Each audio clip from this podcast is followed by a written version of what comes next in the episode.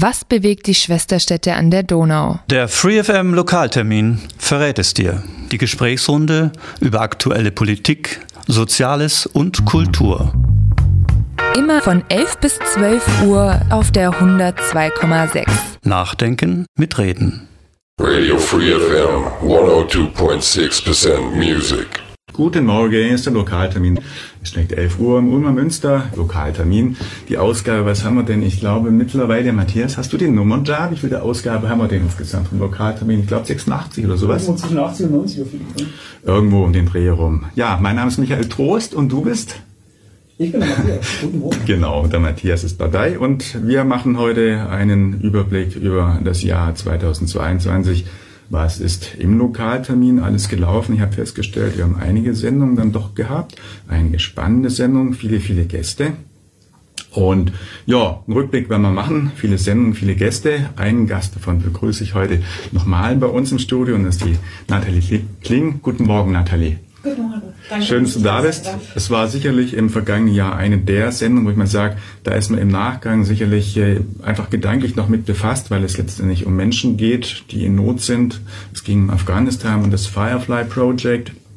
Darüber wollen wir heute einfach auch nochmal kurz sprechen, quasi als ein Thema, wo wir auch nochmal vielleicht ein kurzes Update geben wollen, was sich inzwischen getan hat und was sich natürlich auch im letzten Jahr bei dir ereignet hat. Matthias, du hast letztes Jahr, bist ja mit eingestiegen in die Sendung, in, die, in den Lokaltermin. Was war so deine Motivation, auch mit Lokaltermin irgendwo mitzugestalten? Was sind so für dich die spannenden, ja, die Herausforderungen an dem Thema? Nee, ich finde es halt spannend, wenn man durch die Stadt geht und, und Sachen sieht, beziehungsweise in der Presse mitbekommt und sich dann weitergehende Fragen stellt und die aber ja oft nicht beantwortet bekommt. Dann fragt man einfach mal selber nach. Mhm. macht man ja am liebsten Radio. Schön. Ich denke, weil wir ein proppenvolles Programm haben, Programm haben, steigen wir doch auch gleich in die Thematik ein. Und wenn Nathalie da ist, dann ist klar, dass wir auch mit dir gleich über dein letztes Jahr sprechen. Nathalie, wir haben zusammen Sendungen gemacht, sogar in der Plattform und äh, im Lokaltermin. Ich glaube, zwei oder drei Sendungen sogar. Und wir haben uns dann am 25. September hier getroffen und äh, über Firefly Project gesprochen. Und am Montag drauf haben wir uns auch nochmal im Grünen Hof gesprochen. Hattest du eine Veranstaltung, wo wir dann auch, ja, wo du ein Interview geführt hast mit Afghanistan und das war sehr, sehr eindrücklich. Ja, ich habe schon gesehen, also bei dir läuft und wie soll man sagen, läuft es ganz, ganz viel irgendwo, was du unternimmst, was du machst.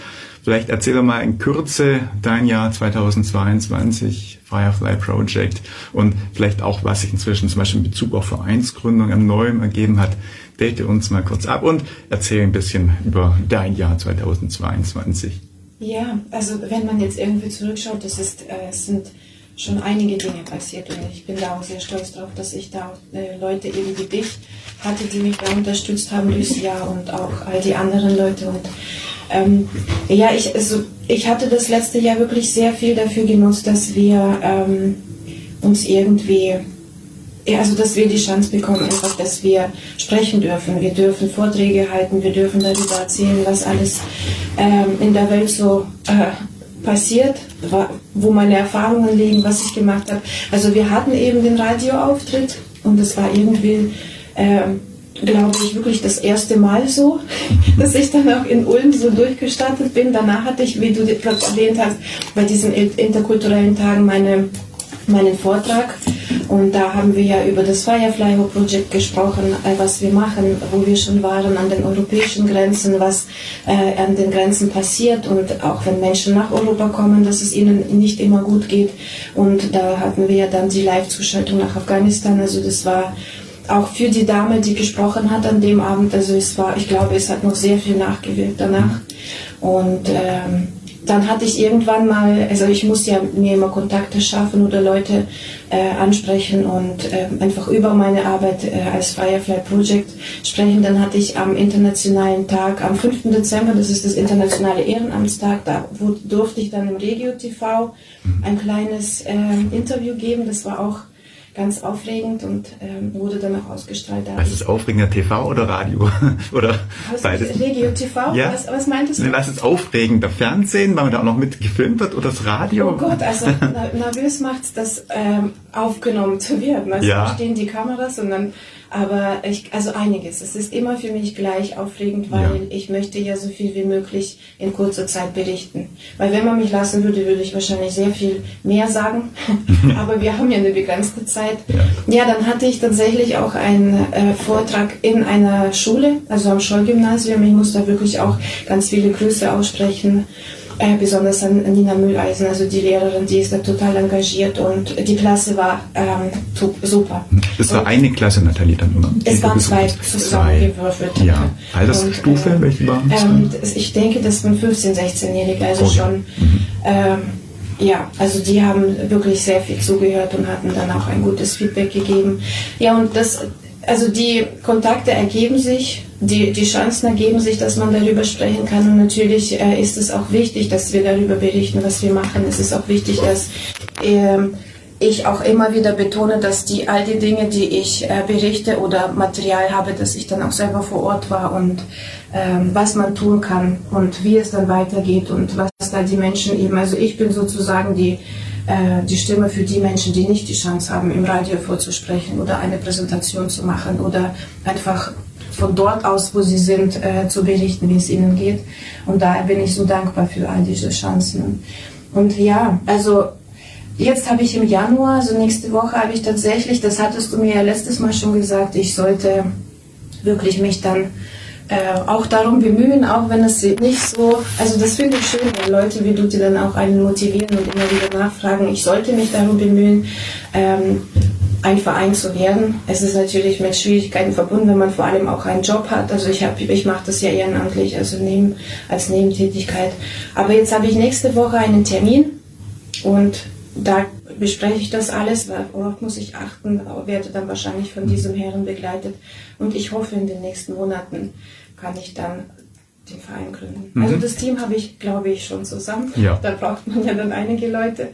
Und ja, Wie viel Response hast du denn auf die, auch auf unsere Radioauftritte bekommen? Hast du das Gefühl, dass deine, äh, dein Projekt auch dadurch irgendwie einen gewissen Aufwund, auf, ja, ich sag mal, einfach ein bisschen Schwung bekommen hat, dass Leute das auch gehört haben, dass jetzt vielleicht auch irgendwo einfach mehr Präsenz, dass es etwas bekannter geworden ist, dass das irgendwie unterstützt? Ist da irgendwie, hast du da schon was gespürt? Es unterstützt auf jeden Fall, weil Ja. ich denke, dadurch gewinnt man Vertrauen. Weil wenn die Leute sehen, du lädst mich ein oder Regio TV berichtet, die werden natürlich äh, wahrscheinlich eher hinsehen, wenn ich darüber berichte, wenn ich sage, ich habe was anzubieten oder ich möchte äh, ein Thema ähm, besprechen. Also deswegen ist es auf jeden Fall, also für die Aufmerksamkeit ist Ja. das ganz, ganz super. Ist nicht mehr so quasi anonym, hoppla, was ist das? Man kann sich, man kann sich nicht vorstellen, es ist dann einfach etwas präsent. Und auch wenn man vielleicht ein Bild dazu hat, sie jetzt aus dem Fernsehen, weiß man, ah ja, so und so.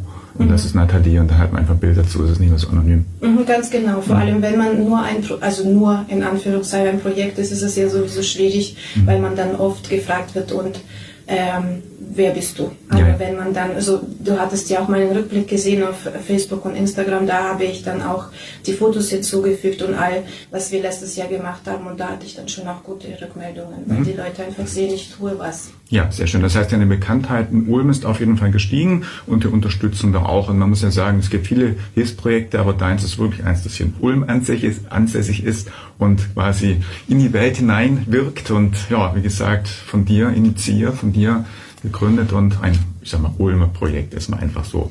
Ja, weil ich jetzt äh, Ulmer bin, glücklicherweise. Genau, ja, ja. Und äh, lass uns vielleicht mal noch ganz kurz auf Afghanistan eingehen. Äh, du hast ja auch immer ein, Video oder irgendwas drin, wo man sieht, dass äh, ihr Menschen äh, versorgt mit Essen, dass jemand äh, jemanden also zum Beispiel Brot übergibt oder irgendwo Essen auf der Straße überreicht.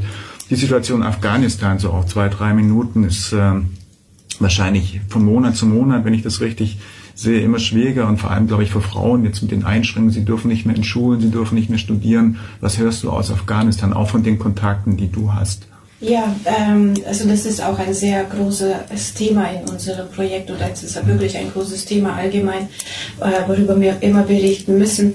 Äh, die Situation wird nicht einfacher und jetzt seit 2021 ist es ja jetzt noch äh, alles viel verschärfter und für die Frauen ist es ähm, ja äh, nicht einfach. Wir versuchen, also ich habe ja dort ein, ein Team gegründet und wir versuchen nach Hause zu den Leuten zu gehen, auf den Straßen ähm, Geschichten uns anzuhören oder sie zu versorgen. Aber es ist nicht immer einfach natürlich und vor allem, wenn ich selbst nicht vor Ort bin, ist es natürlich auch ähm, wirklich schwierig, manchmal der Vertrauen von Leuten zu mhm. bekommen, dass sie sagen, kommst du wirklich an, aber ja, dadurch, dass ich viel poste, hoffe ich einfach, dass die Leute sehen, die Hilfe kommt direkt an.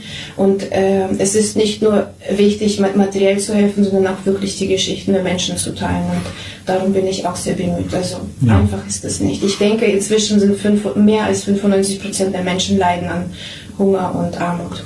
Planst du aktuell auch wieder vor Ort Einsätze? Also jetzt mal nicht vielleicht Afghanistan, sondern du warst in Idomeni, du warst in, äh, zumindest in Europa an verschiedenen Brennpunkten, bist dort runtergefahren und hast den Menschen ähm, Kleidung und verschiedenes anderes gebracht.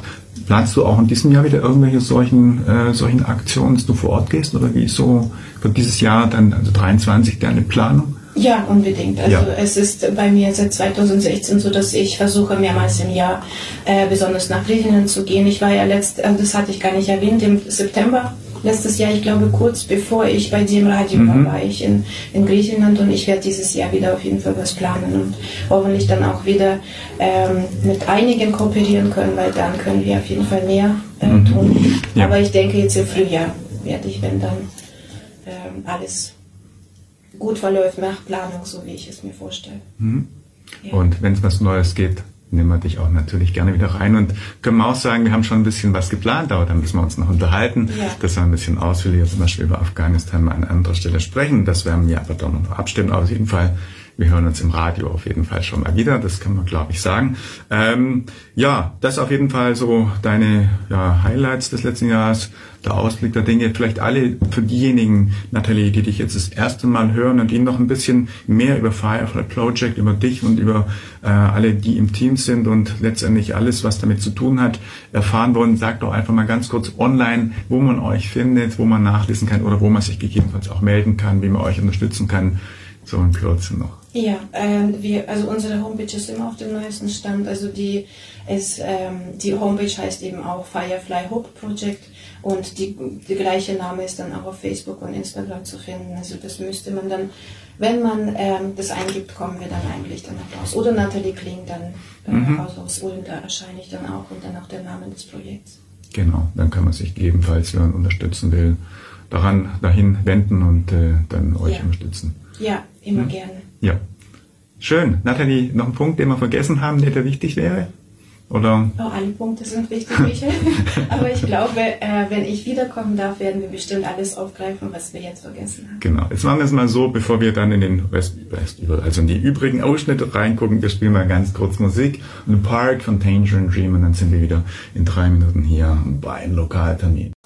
Radio Free FM, der Lokaltermin heute Vormittag mit dem Jahresrücke 2022 und ja, wir kommen zu den einzelnen Sendungen. Wir gehen einfach die Monate nochmal ganz kurz durch und spielen einen kurzen Ausschnitt zu den jeweiligen Sendungen und dann steigen wir ein im Monat Februar. Ich muss dazu sagen, im Monat Januar. Zwischendrin haben wir mal die eine oder andere Sendung wiederholt. Das heißt, sie war nicht wirklich neu in diesem Jahr. Darum lassen wir die einfach aus und gehen gleich in den Monat Februar. Und Im Februar hatten wir am 13.02. dann eine Sendung. Da ging es mit Dr. Hans-Walter Roth, Stadtrat, CDU-Stadtrat in Ulm Augenarzt, Feuerwehrarzt und ein ja sehr im äh, sozialen Bereich engagierte Ulmer. Ein Thema, da ging es um die Obdachlosen. Da gibt es ja unter anderem diese, ja, diese Nester, die dann auch äh, in verschiedenen Parks oder auch, glaube ich, beim alten Friedhof stehen. Für Menschen, die eben keine, ja, die kein Obdach haben. Und da haben wir dann eine, eine Stunde mal am 13.02. ausführlich gesprochen. Ein klein bisschen ist, glaube ich, das Thema Obdachlosigkeit hinten runtergefallen. Matthias, man hört nicht mehr ganz so viel. Man guckt, glaube ich, mehr auf die geflüchteten Menschen. Man sieht aber schon noch Obdachlose auch in Ulm so auf der Straße, oder? Absolut. Also wenn man am Donauufer entlangläuft, zum Beispiel unter der Eisenbahnbrücke, sieht man immer wieder Leute kampieren, recht viele Leute. Und ich vermute auch, dass es zum Teil Geflüchtete sind. Ja. Gleichzeitig auch obdachlos. Das kommt wahrscheinlich auch noch dazu und insofern verschärft sich die Situation. Und ich denke, gerade deshalb ist es auch richtig gewesen, dass wir das einfach mal eine Stunde dann im Lokaltermin beleuchten. Und die Sendung hören wir uns jetzt an. 13.02. vergangenen Jahres. Das ist jahreszeitlich sehr verschieden.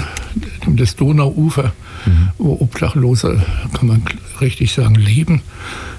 Die sind natürlich im Sommer da. Im Winter sind es im Moment so 200 bis 300 vorsichtig geschätzt. Die Dunkelziffer ist sehr hoch, denn viele Obdachlose äh, sind nicht registrierbar. Die wollen auch gar nicht registrierbar. Die wollen mhm. sich auch gar nicht erfassen lassen. Die wollen auch, wenn sie jetzt zum Beispiel in die Armenklinik kommen, gar nicht ihren Namen nennen. Dafür haben wir auch Verständnis. Viele sehen ihre Obdachlos als, äh, Obdachlosigkeit als äh, selbstverschuldet. Da können wir dann auch gleich nochmal drüber diskutieren. Andere sind eben obdachlos, weil ihr Haus abbrennt, weil sie Migranten, nur als Beispiel, als großes Beispiel in, äh, zurzeit in Ulm mit über 1000 Menschen ein Obdach brauchen. Es ist ein sehr buntes Bild und äh, mit Zahlen zu leben ist, äh, ist das sehr schwierig. Mhm. Wir werden die auch nie kriegen, aber wir müssen uns überlegen, wie wir diesen Menschen helfen. Wobei, das ist so ein Nachsatz noch, äh, wollen die in allen Fällen geholfen kriegen. Und ich habe mir wieder Fälle, wo man das sogar auch jetzt im Winter ablehnt. Mhm. Eine Frage, die mir so ein bisschen den Kopf geht, sind diejenigen, die obdachlos sind. Ich meine, da gibt es ja den Begriff der Langzeit, glaube ich, auch Obdachlosen.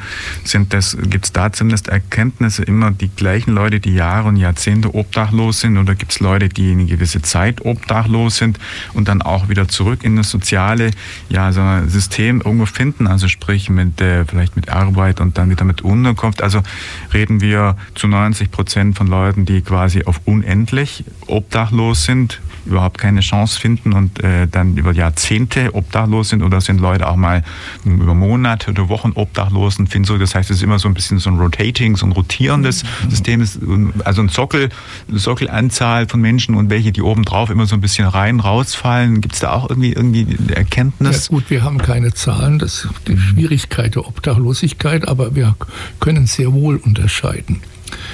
Nehmen wir mal das Beispiel Ulm. Großbrand, mir Familienhaus brennt ab, wohin mit den Leuten? Gut, die Stadt Ulm hat in weiser Vorsicht mit der Feuerwehr Räume zur Verfügung, wo man über Nacht notfalls eine Familie unterbringen kann. Mhm. Wenn, äh, in den letzten Tagen hatten wir auch einige solche Einsätze.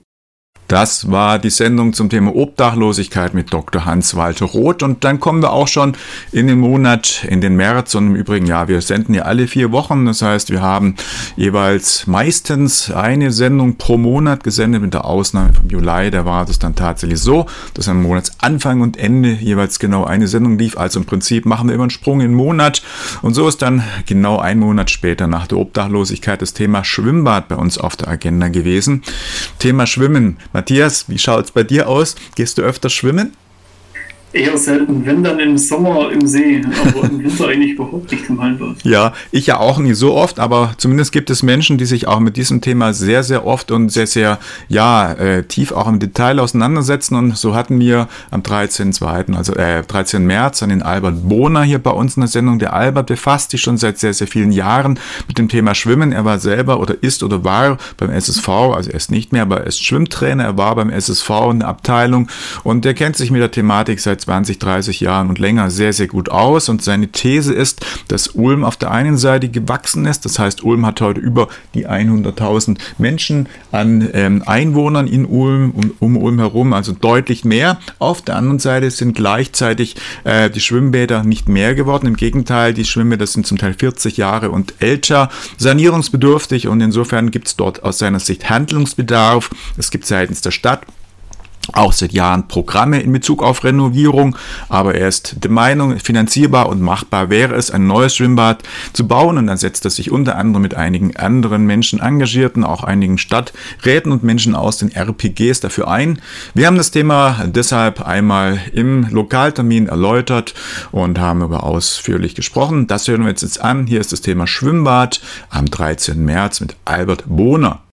Gut, also das äh, erwähnte Stadtbad am Ulmer Marktplatz ist ein Bad, das in die Zeit der ersten Baderstellungen in Deutschland kam. Ja, das war in aller Regel in, ein, in oder an einem zentralen Platz in der Stadt, wie gesagt in Ulm am Marktplatz, in Sichtweite vom Ulmer Theater das Besondere an diesem Bad ist, es wurde noch zu Zeiten des Ersten Weltkrieges fertiggestellt. Mhm. Ja. Und es hat auch noch eine Besonderheit, die man eben aber auch in Bädern, die zum Teil 30 oder 50 Jahre vorher erstellt wurden, das war die Folge des Deutsch-Französischen Krieges 1870-71, ja, und natürlich auch die Möglichkeit, ich sage jetzt einfach des Waschens und Duschens, ja, mhm wurden eben die damaligen Bäder, ja, die dienten nicht in erster Linie zum Schwimmen mhm. und zum erholenden Schwimmen, sondern die hatten in aller Regel, die jüngeren Leute mögen mir das nachsehen, ja, das kennen die nicht. Es gab dort eine Duschabteilung und eine Wannenbadabteilung. Ja, und in der Wannenbadabteilung konnte man sogar ein, eine Wassertemperatur von 37 Grad erzielen. Und dort waren eben insbesondere auch dann nach der Fertigstellung 18 sehr viele Kriegsversehrte vom Ersten Weltkrieg. Und wie gesagt, der Großteil der Ulmer Bürger, ja, die eben nicht seinerzeit bedingt durch die Erstellung von Gebäuden über ein Bad, ja, und sei es nur ein Sitzbad oder gar eine Dusche verfügten, die kamen natürlich ins Stadtbad. Und das war damals in Ulm gewissermaßen ein Treffpunkt der Gesellschaft, allerdings nicht der, der über Geldmittel verfügten, sonst wäre damals wie heute eigentlich eher ja, die Bürgerschaft, die, ich will nicht sagen, unbedingt ums Überleben können, aber die waren schon froh, wenn sie sich alle 14 Tage einmal, wie gesagt, in das Duschbad und anschließend noch einige Bahnen ziehen, wobei das Ulmer Bad eben auch eine Besonderheit hat. Das Bad ist nicht 25 Meter lang, sondern es ließ sich nicht nachvollziehen, warum das Bad nur 22,15 Meter lang ist. Das war der März und nach dem März folgt der April und im April hatten wir ein Thema klingendes Stadthaus. Ja, Matthias, spielst du auch ein Instrument eigentlich oder wie ist es bei dir? Ich spiele gar kein Instrument, ich bin auch völlig talentfrei, was es angeht. Ich kann auch überhaupt nicht singen. Ja, wir spielen dafür Musik im Radio, das ist ja auch was, aber hier ging es tatsächlich um eine Veranstaltung Klingendes Stadthaus. Es sagt, glaube ich, der Titel schon ein klein bisschen, um was es dort ging. Und äh, es war eine Veranstaltung, die am Wochenende darauf äh, dort im Stadthaus stattfinden, äh, stattgefunden hat. Und dort haben unter anderem Schüler mit eben ja ihrer, ihrer äh, von der Musikschule, Lehrerin, mit der Frau Hasel, Hasselsberger dann ein Stück aufgeführt, wo unter anderem eben verschiedene, zumal nicht wirklich als Instrumente gedachte Klangkörper, zum Beispiel Treppengeländer und Töpfe und was man eben alles verwenden kann, zum Einsatz gekommen sind. Und äh, das war eben ja ein besonders musikalisches Klingen oder Erklingen dann im Stadthaus. Darüber haben wir gesprochen mit der Frau Haselberger. Eigentlich wäre es ein Thema gewesen für die Plattform in der Woche davor. Aber da das Thema relativ kurzfristig reingekommen ist, haben wir gesagt, Mensch, bei uns steht ja eigentlich auch die Kultur bei, äh, auf der Agenda der, äh, der, des Lokaltermin. Dann nehmen wir es doch einfach rein. Und so haben wir genau dieses Thema dann am 10. April bei uns im Lokaltermin gehabt. Und das hören wir uns jetzt an. Ja, also Klanghaus äh, ist die heuer die Erstausgabe unter diesem Namen Klanghaus. Ähm, jetzt auch zwei Jahre postponed, weil aus bekannten Gründen. Ähm, ja. Es gab äh, davor äh, das Festival auch, ich glaube als Biennale 14, äh, zweijährig ähm, unter dem Namen ähm, Neue Musik Stadthaus Ulm. Und äh, Klanghaus bedeutet eigentlich äh, eine Fortführung einer jahrzehntelangen ähm, Reihe für neue Musik im Stadthaus unter der künstlerischen Leitung von Jürgen Grötzinger. Und ähm, mit Jürgen Grötzinger hatte ich eben auch 2015 im Rahmen der äh, Jubiläumsveranstaltungen äh, im Münster äh, musikalisch zu tun. Und damals entstand schon eine Idee, ähm, erster Austausch, ein erster Wunsch auch ähm, im Rahmen dieser neuen Musiktage, ähm, Musik auch musikpädagogisch begleitend Projekte einzubinden. Und ähm, jetzt bin ich an der Musikschule der Stadt Ulm eben als ähm, Musik Blockflötenlehrkraft tätig und mhm. äh, habe diese Möglichkeit jetzt auch von der Schulleitung bekommen, ja. mich da einzuklinken. Das heißt, Sie sind die Projektverantwortliche dann oder gibt es auf Seiten des Stadthauses auch einen Projektverantwortlichen oder wer ist da letztendlich der, der künstlerische Leiter oder verantwortlich so gesehen? Genau, also künstlerischer Leiter ist in jedem Fall Jürgen Krötzinger. Ja, okay. Und ich bin aber für dieses Projekt Klingendes Stadthaus, mhm. das im Rahmen dieses Klanghaus-Festivals mhm. stattfindet, äh, die, Leit die Leiterin oder habe die Leitung für dieses Projekt mit den jungen Musikern aus der mhm. Musikschule. Okay, Und äh, natürlich ist äh, das Stadthaus Leitungsteam Carla Nierath und auch Sabine Pressun ähm, sind insofern involviert, als sie eine große ähm, ja, ein großes Vertrauen und vor allem eine sehr große Flexibilität jetzt auch an den Tag gelegt haben, dass wir überhaupt so viel im Haus arbeiten können und mhm. Das alles etwas kurzfristig anberaumt wurde, aber ich sage jetzt mal mit viel Spucke haben ja. jetzt alle Beteiligten ja. ähm, sich verdichtet und ähm, sehr intensiv gearbeitet und ähm, dadurch ja. entstehen sehr schöne Dinge. Soweit der Monat April. Und nach dem April, ja, wir lassen zwei Sendungen aus, bei denen es um Wiederholungssendungen ging und springen dann gleich in den Monat Juli. Ich sagte es, im Juli hatten wir ja drei, äh, zwei Sendungen und am 3. Juli hatten wir das Thema Europa in Ulm oder eigentlich es ging ums Donaufest. Das Donaufest Matthias hat, glaube ich, ein oder zwei Tage vor äh, geöffnet und ich entsinne mich, der zweite und der dritte, das Wochenende war ein wahnsinns heißer Sonntag, ähm, zwar Samstag und Sonntag. Du warst, glaube ich, auch auf dem Donaufest unten, oder? Ich bin ein riesiger Donaufest-Fan, ja, ich war fast jeden Tag da unten. Mhm. Und ähm, das Donaufest in diesem Jahr, ja, es war, glaube ich, zwei oder vier Jahre, ich weiß gerade gar nicht mehr, ähm, kein, kein Donaufest mehr Corona-bedingt, war also nach, es läuft ja eigentlich nur alle zwei Jahre, ähm, auf jeden Fall, glaube ich, viel Antragen, viel los, auch, glaube ich, ein großer Erfolg in diesem Jahr. Es war unglaublich viel los, ja. Menschenmassen haben sich da durchgedrückt an den Ständen vorbei. Ja. Essen gerochen. Viel, viel äh, Kultur wurde geboten, ein sehr ausführliches Programm, über das wir dann hier auch im Lokaltermin gesprochen haben, mit meinen zwei Gästen, die natürlich auch noch genannt werden wollen. Das waren nämlich zum einen Katharina Lauhöfer von Europe Direct und Sophie Mebus vom Europabüro. Die beiden haben dann bei uns sehr ausführlich über das Programm, ich entsinne mich, es gab auch so eine Broschüre, die wir dann, die sie uns mitgebracht haben, die wir dann angeschaut haben und ich weiß, wir haben auch über Kulinar Kulinarisches gesprochen. Hast Hast du auch das ein oder andere Mal an Speisen, anderen europäischen Speisen probiert? Auf jeden Fall, ja. Ich habe mich von vorne bis hinten durchgefuttert. ja, also es war auf jeden Fall ein voller Erfolg, denke ich. Und insofern Thema auch natürlich, weil es Ulm natürlich auch betrifft und auch ein bisschen was mit Kultur und Ländern zu tun hat. Und Europa haben wir sowieso immer eine Sendung. Wir hören rein, Katharina Lauhöfer und Sophie Mebus am 3. Juli hier bei uns im Lokaltermin zu Besuch. Genau, also wir haben natürlich die kurzzeitigen Events, wir haben einzelne Veranstaltungen unterjährig. Äh, da hat Kathi auch nochmal gesondert Veranstaltungen, die dann spezifisch nochmal verschiedene Europathemen abdecken. Und ähm, dann machen wir Projekt Arbeit. Also wir haben durchlaufende Projekte, internationale Projektarbeit ist das, wo wir eben mit Partnern im Ausland dann langfristig auf bestimmte Ziele hinarbeiten. Und da sind unsere Fokusthemen nachhaltige Mobilität, nachhaltiger Tourismus und Umweltbildung. Das ist so der Bereich, in dem wir da primär arbeiten. Und das ist das, was uns auch ganz wichtig ist, das im Donauraum eben zu streuen, bekannter zu machen und da Partner zu finden, die auch diese Ziele dann verfolgen. Mhm.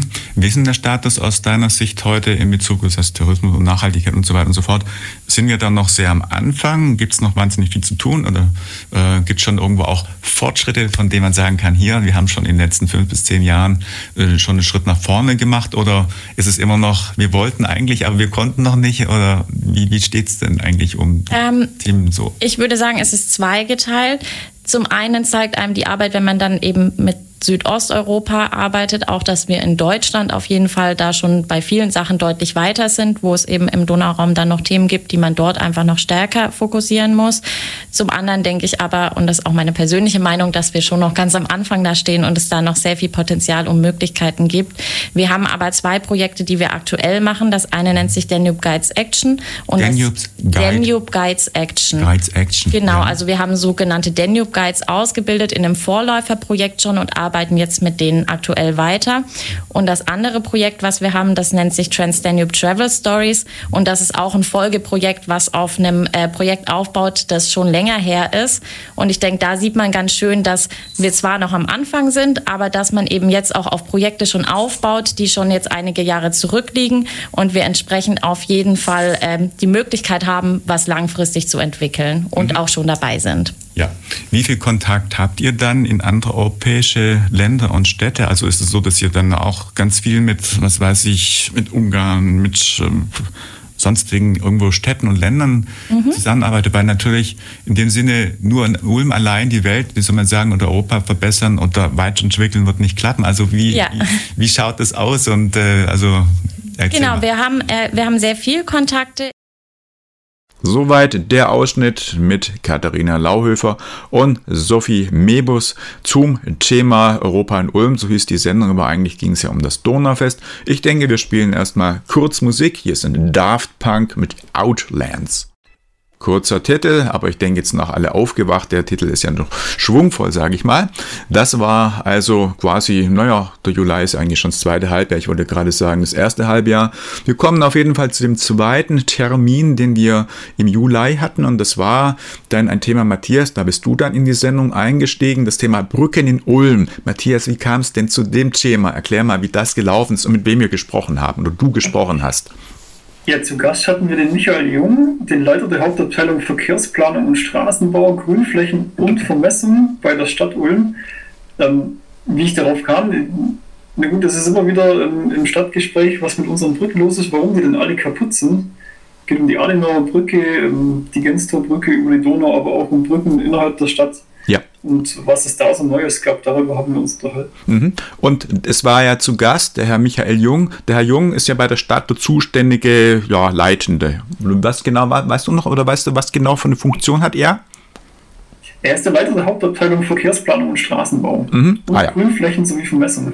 Ja, also auf jeden Fall kompetenter Ansprechpartner zum Thema Brücken in Ulm. Und Matthias, da hören wir mal rein. Wie schon gesagt, es war deine Premiere in der Moderation. Hören wir uns an. Apropos Friedrichsau, äh, vielleicht mal einen kleinen Blick auf die kleineren Brücken in Ulm. Wie geht es denn dem Fußgängersteg in der Friedrichsau, der die Friedrichsau mit Offenhausen verbindet? Ähm, also der ist für uns unauffällig in der Hinsicht. Ähm, das ist, hängt natürlich auch damit zusammen, ähm, dort haben wir nicht diesen, also die Menschen im Vergleich zu früher sind jetzt nicht schwerer geworden, wie das vielleicht bei den LKW so ist, sondern die bleiben so in der, in der normalen Range eigentlich. Ähm, und ähm, generell sind Fußbrücken und, und, Radverkehrsbrücken natürlich ganz anders ähm, in der Lastabtragung zu sehen als jetzt ähm, Brücken wie die Adenauerbrücke, die 100.000 Fahrzeuge am Tag stemmen muss. Ja, ähm, die, die Eisenbahnbrücke, ich denke, die ist noch nicht ganz so alt. Äh, zwischen Ulm und Neu-Ulm, da wird es auch noch keine Probleme geben, nehme ich mal an. Da kann ich wenig drüber sagen, weil es natürlich eine Bahnbrücke ist. Das ist auch wieder von den Besitzverhältnissen dann. da sind Schienen drauf, ähm, da fahren die ICEs drauf. Damit haben wir als Stadtverwaltung Gott sei Dank nichts zu tun. Ähm, und aber auch äh, diese Brücken unterliegen der gleichen ähm, Überwachungskategorie, eben dieser DIN 1076, die ich vorhin erwähnt habe. Also dort wird es genau die gleichen Prüfungsszenarien geben. Ja, ja. Ähm, wenn wir jetzt mal ein bisschen von der Donau wegschauen, ähm, ins Ulmer Stadtgebiet rein, auch da haben wir ja so einiges an Brücken, weil wir viele Verkehrswege haben, die die Stadt ja im Prinzip so ein bisschen in Ost und West trennen. Ähm, wir haben die B10, wir haben die Bahnlinie. Da gibt es ja so einige Brücken und, und einige werden es wahrscheinlich äh, ja auch selber mitbekommen haben. Die Ludwig-Erhard-Brücke ähm, war ja, ähm, ja Baustelle die letzte Zeit, jetzt geht's wieder. Ähm, auch die Waldstraßenbrücke, ähm, da wurde ein bisschen gebaut unten drin. Können Sie vielleicht dazu einige Worte sagen? Genau, die Ludwig-Erhard-Brücke, die ähm, jetzt geht's wieder, würde ich nicht sagen, sondern ist fertig ähm, und ist auch hat auch ein neues Erscheinungsbild, wenn Sie es gesehen haben, breitere Geh- und Radwege eben drauf, weil durch die Schutzmaßnahmen, also dort war eine, früher eine Leitplanke drauf, im umgangssprachlich sagt, und die mit dem Geländer zusammen dazu ähm, nötig war, um halt ähm, LKW sich zum Beispiel die Kontrolle verlieren, das, den Absturz zu verhindern auf die Gleisanlagen unten. Und ähm, die war nicht dafür da, die Schutzplanke, um die Menschen auf der auf dem Gehweg zu schützen vor dem Verkehr, der dort abgewickelt wird. Ist auch nicht nötig. Ähm, wir reden über eine Straße, die 50 km/h beherbergt und ähm, es sind andere Schutzeinrichtungen, die wir jetzt gemacht haben. Also es ist ein neues Geländer da, das mit Seil ist und dementsprechend auch absturzsicherer ist als das vorherige Geländer. Das war so eine Betonbrüstung, die mit dem Eigengewicht schon Schwierigkeiten hatte, das zu tragen. Deswegen mussten wir da auch rangehen. Das waren die Brücken in Ulm und wie schon gesagt, Matthias hat zum ersten Mal moderiert. Unser Studiogast war der Michael Jung von der Stadt Ulm. Dann kommen wir auch schon in den Monat August und im Monat August ging es mit dem Vorstand von Menschlichkeit e.V. mit Moritz Rossmanit um das Thema geflüchtete Menschen in Ulm, die aktuelle Lage. Wir haben ja Menschlichkeit äh, e.V. war öfter schon mal bei uns in der Sendung und des Öfteren auch einen aktuellen Status zum Thema, wie geht's eigentlich, wie läuft das alles in Ulm, wie sind die Menschen untergebracht, wo klemmt's und wo kann man was tun, wo können vielleicht auch die Hörer helfen, haben wir eine Stunde mit Moritz gesprochen und äh, ja, das hören wir uns doch jetzt auch einfach mal an. Moritz Rossmann von Menschlichkeit e.V. und das Thema geflüchtete Menschen in Ulm. Also am Anfang, wir hatten ja auch äh, am ganzen Anfang an der Krise gab es ja auch einen Anhaltspunkt beim Bahnhof selbst, wenn Leute mhm. selbstständig angekommen sind, wo sie dann weitergeleitet wurden. Wie das jetzt genau im, im Detaillierten funktioniert, kenne ich mich jetzt nicht so 100% aus.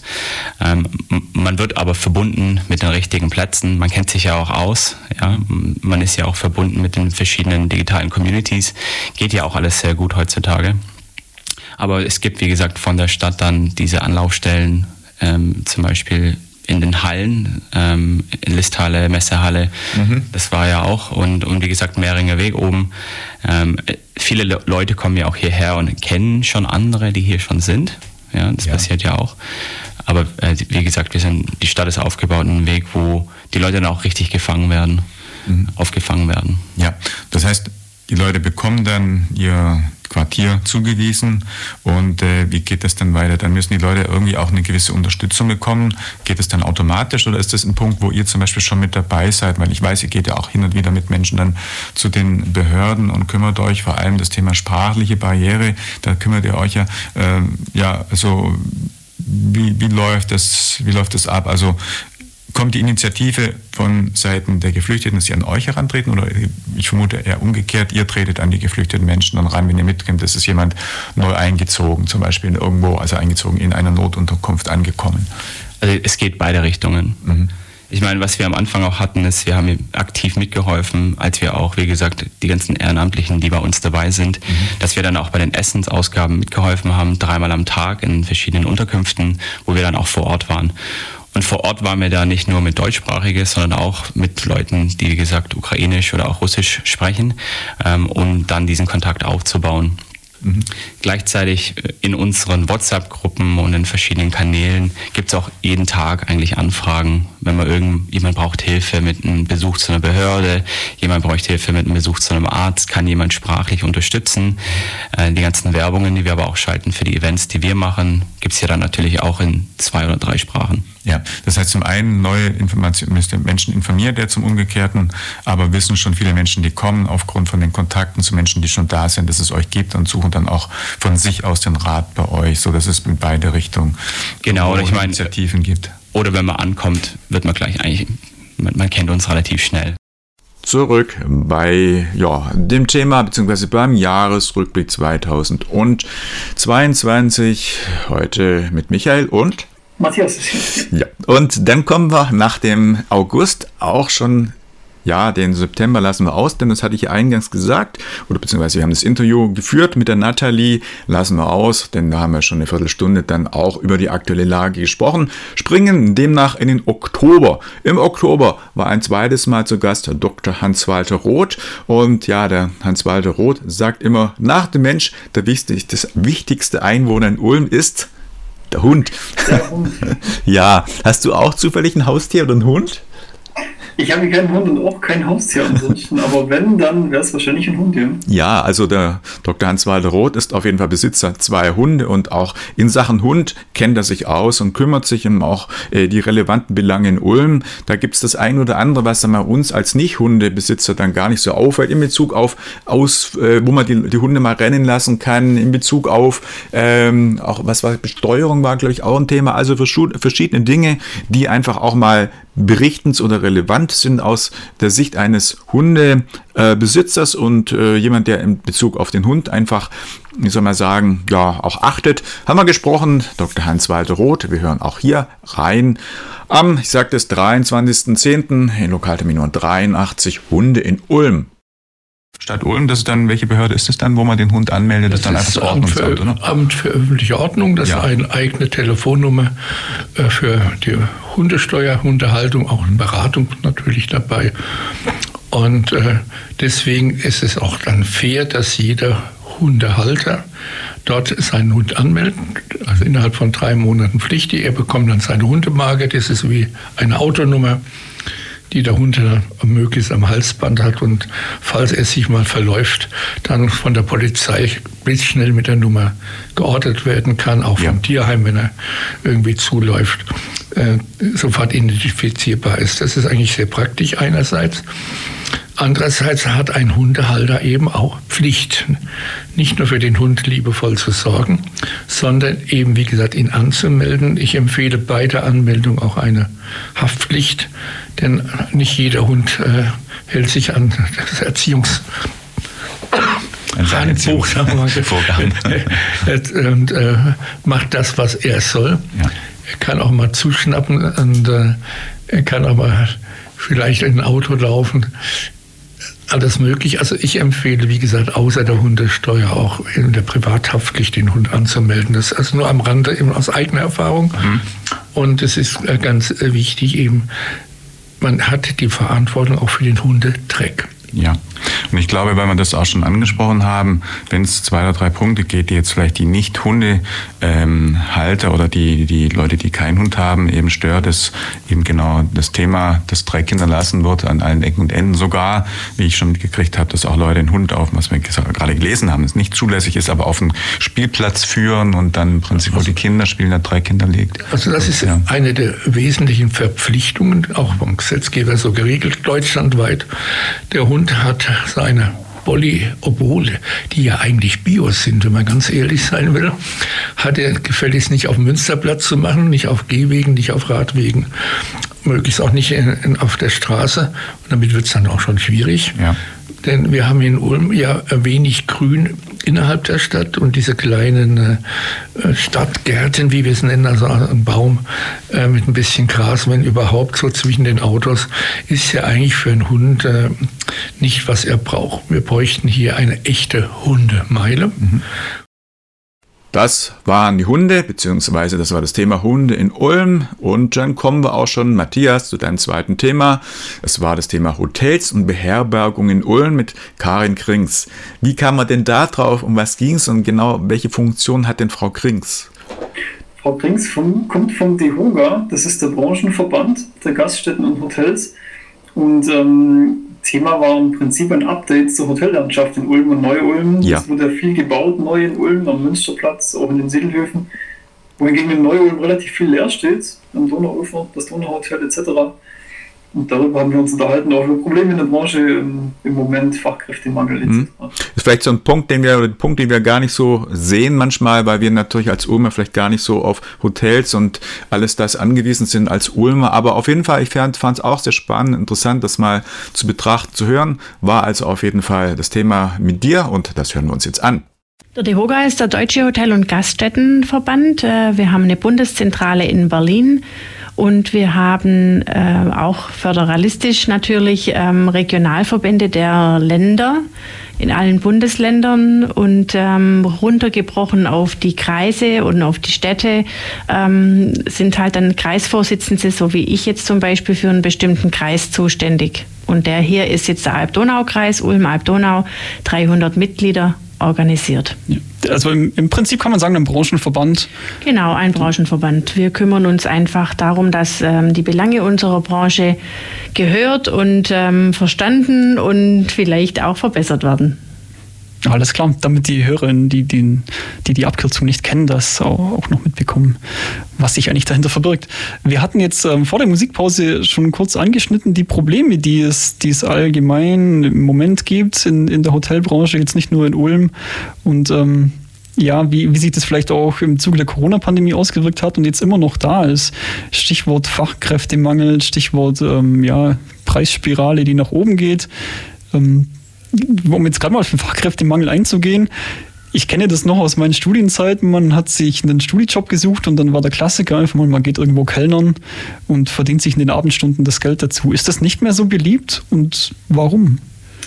Ja, das ist äh, tatsächlich ein Phänomen. Also wir haben wirklich äh, vor der Pandemie immer viele Studenten gehabt und waren auch sehr froh darum, tolle junge Leute, die dann ähm, bei uns gearbeitet haben. Und in der Pandemie haben sie sich umorientiert, sind in andere Branchen gegangen, weil sie ja auch das Geld brauchen, logischerweise. Deswegen äh, haben sie es gemacht. Ähm, und jetzt äh, danach tun wir uns ein bisschen schwer, aber ich sehe da echt ähm, Licht am Horizont. Ich glaube, die Leute kommen wieder zurück, weil unsere, es macht Spaß, man kann flexibel arbeiten, man kann am Abend äh, paar Stunden arbeiten, so wie man das halt braucht. Und die Studenten sind froh, wenn sie flexibel sein können. Jetzt ist ja ein Student oder eine Studentin noch keine Fachkraft. Ähm, es mangelt aber ja auch stark an Fachkräften.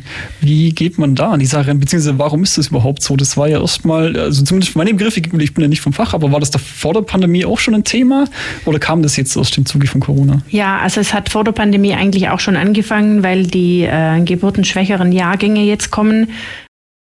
Das war also Oktober unsere Sendung vom 20.11. Karin Krings, moderiert von Matthias, Hotels und Beherbergungen in Ulm. Wir spielen nochmal einen kurzen Musiktitel und dann kommen wir auch, ähm, ja, kommen wir schon in den Dezember. Natürlich, dann kommen wir schon, also erst noch ein kurzer Titel, Daft Punk mit Der sieht. Das war nochmal Daft Punk, wie gesagt, ein kurzer Titel, denn so viel Zeit haben wir nicht mehr, aber es passt von der Zeit.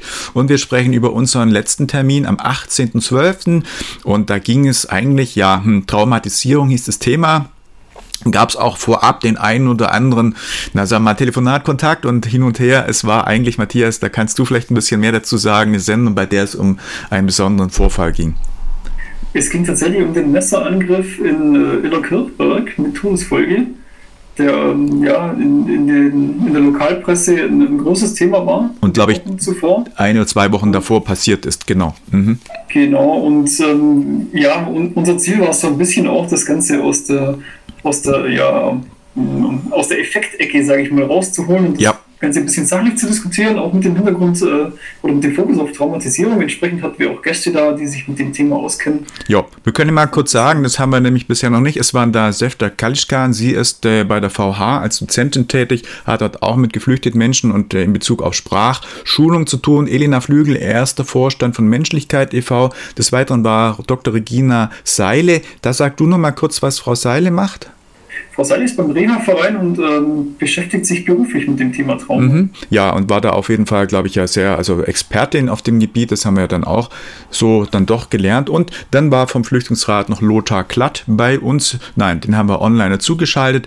Das waren im Prinzip die, die vier, die wir dann in der Sendung dabei hatten. Auch hier kurzer Ausschnitt zum Thema Traumatisierung in der Plattform, äh, in der, im Lokaltermin am 18.12. Genau, das fände ich nochmal ganz wichtig zu betonen. Nicht jeder Geflüchteter ist traumatisiert. Also, ähm, oder nicht jeder Geflüchteter hat ein Trauma erlebt.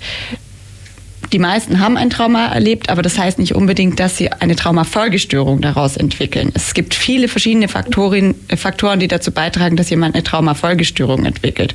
Also zum Beispiel, wie ist derjenige vorher schon psychisch stabil gewesen?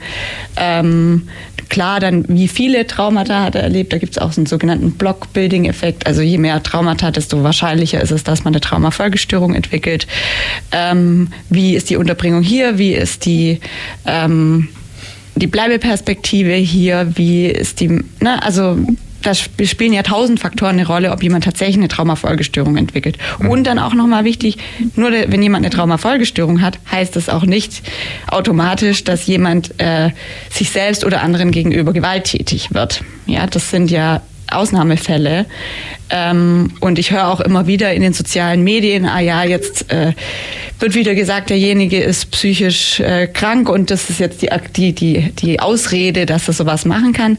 Nein, natürlich ist es keine Ausrede, dass jemand psychisch krank ist und dann eine Gewalttat äh, passiert, aber es ist natürlich eine Erklärung, warum ähm, solche Sachen passieren muss, aber nicht, also mir ist nur wichtig, dass es nicht heißt, jemand, der traumatisiert ist, muss eine, eine Gewalttat an sich oder anderen ausführen. Mhm. Kann man denn irgendwie erkennen im Sinne von vermeiden, dass es zu schwierigen Situationen kommt? Kann man irgendwie auch mit dem Blick sagen wir, eines Sachverständigen vorab Spannungen, Schwierigkeiten oder Traumata oder Folgestörungen, die sich daraus ableiten, erkennen, irgendwie proaktiv dann irgendwie was tun oder irgendeine Form? Ähm, naja, zum Thema Identifikation von Traumafolgestörungen gibt es natürlich verschiedene Möglichkeiten, zum Beispiel durch Screenings. Ja. Ähm, Menschen ähm, zu finden, die besonders schutzbedürftig sind oder psychisch und oder psychisch stark belastet sind.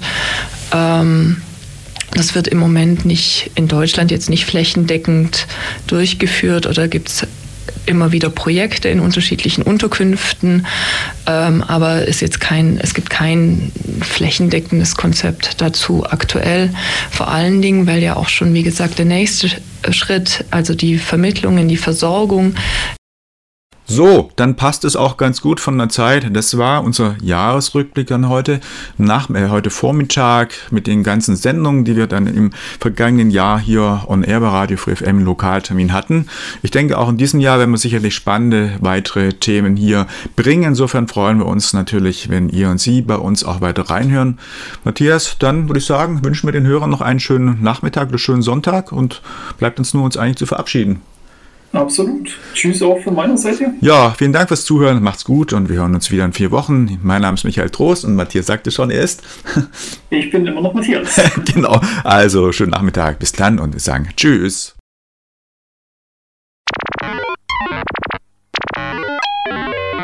Das war der Lokaltermin über aktuelle Politik, Soziales und Kultur.